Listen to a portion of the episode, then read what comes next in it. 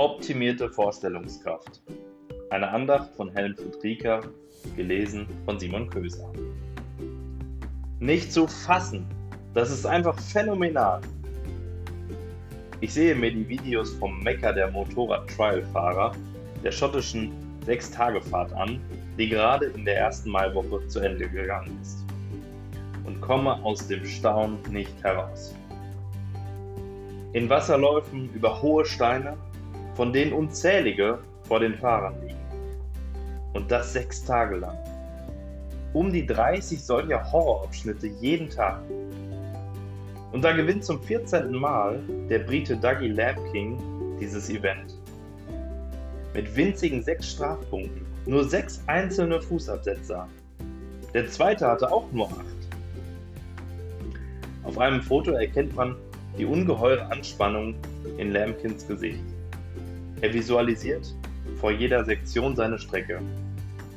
Zuschauer sehen dann nur unzählige Steine, Böschungen und Wasser. Aber er prägt sich seinen Weg ein und schafft es mit einer Nullrunde am letzten Tag bis zum Sieg. Die Visualisierung spielt eine für das Ergebnis sehr entscheidende Rolle.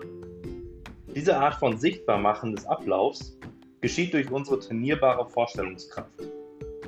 Sie hat nichts Magisches an sich. Auch ist sie nicht erforderlich für dein Verhältnis zu Jesus, in 1. Petrus 1, Vers 8a steht, Ihn habt ihr nicht gesehen und habt ihn doch lieb. Und nun glaubt ihr an ihn, obwohl ihr ihn nicht seht. Mit den Sätzen aus dem 1. Petrusbrief spricht der Verfasser ein Phänomen an. Jesus zu lieben und an ihn zu glauben, bedarf keiner Vorstellungskraft.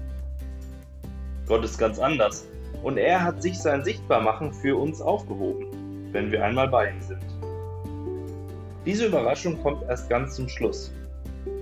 Auf die Bitte, Herr, zeige uns den Vater, dann haben wir genug, gibt Jesus Philippus zur Antwort, wer mich sieht, der sieht den Vater. Johannes 14 bis 9b.